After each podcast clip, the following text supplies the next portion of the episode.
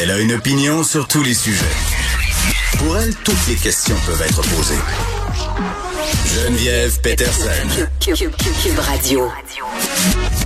Je peux pas rester. Oui, mais bébé, il fait frais dehors. Faudrait que je m'en aille. Oui, mais là, bébé, il fait frais dehors. C'était une belle soirée. J'étais bien, bien content que tu aille. Va prendre tes mains, sont comme de la glace. Ma mère va sûrement s'inquiéter. Ta mère, elle peut bien aller chier. Mon père risque de se fâcher. J'avais pas prévu la faire jouer jusqu'au moment euh, du mot vulgaire. Bienvenue à l'émission. Tout le monde, vous aurez compris qu'on est le 1er décembre et que moi, ma règle personnelle, c'est qu'à compter de cette date, on a le droit de faire jouer de la musique de Noël, comme dirait ma mère. Euh, vous avez entendu Bébé, il fait fret dehors, la version québécoise de Baby It's Cold Outside. Vous vous rappelez cette chanson euh, qui a suscité l'ire et l'opprobre pour des questions de consentement? Parce que ça raconte l'histoire d'un gars qui veut pas trop que la madame s'en aille et qui retient un peu trop intensément. Euh, Puis évidemment, ce scandale-là s'est évaporé bien bien vite parce que euh, c'est pas pas une grosse affaire non plus là. C'est une chanson qui date d'une certaine époque.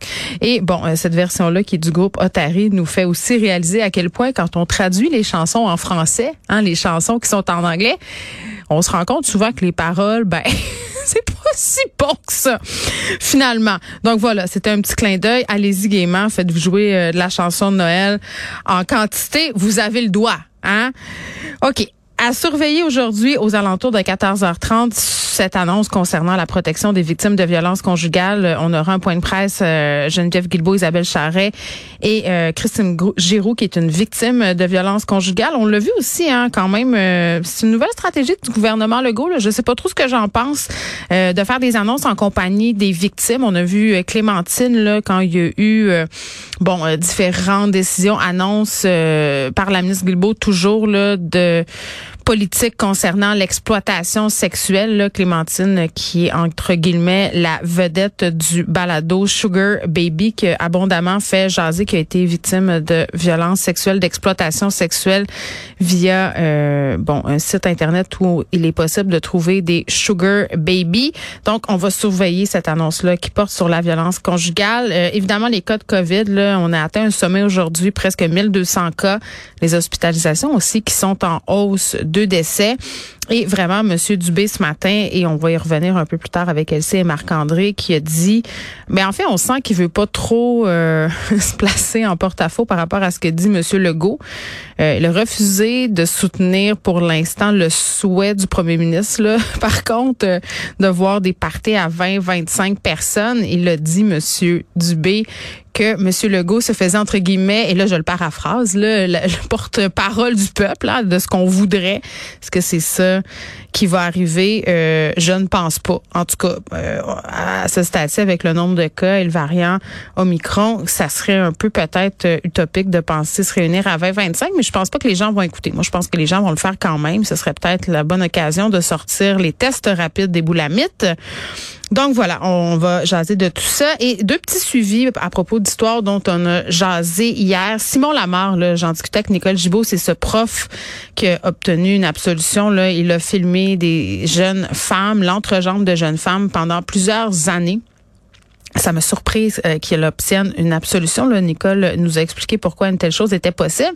Mais hier, euh, ministre de l'Éducation, Jean-François Roberge, qui a suspendu sa licence d'enseignement euh, pour son brevet, en fait, là, pour pouvoir enseigner euh, au secondaire euh, ou au primaire. Donc, euh, Monsieur Lamar qui ne pourra plus officier. Puis c'est assez logique comme décision. Là, c'est comme si on avait autorisé finalement un pédophile à aller travailler dans une garderie. Là. Je veux dire, c'est complètement illogique. Là. Monsieur Lamar qui aurait été, pour ainsi dire, euh, dans un environnement où on il aurait pu faire des victimes facilement, donc des jeunes filles. Ce sera pas possible euh, au niveau des classes. Et c'est une excellente décision du ministre Roberge que je salue vraiment haut la main. Pour une fois que j'ai des félicitations pour M. Roberge, on va, on va en profiter. Autre histoire euh, qui concerne aussi le monde de l'enseignement. J'ai parlé euh, un peu plus tôt cette semaine à Chad H, ce prof euh, musicien, en fait, là, qui avait fait un vidéoclip où on le voyait en maillot de bain avec sa conjointe sur le bord de ce que je suppose être la piscine familiale. Il se faisait un barbecue, euh, prenait un peu de bulle. euh, très, très, euh, bon, très, très relax comme vidéoclip. Là. Aucune image choquante, aucun propos non plus faisant la promotion de quoi que ce soit de négatif. Puis vraiment, personne ne comprenait pourquoi il avait été suspendu dix jours là, pour avoir montré ce clip-là à ses étudiants. Eh bien, sa suspension vient d'être annulée. Donc, il pourra retourner officier. Sais, comme quoi, des fois, euh, brasser un peu, euh, brasser un peu la cage dans les médias, ça peut euh, mener à des fins qui sont heureuses.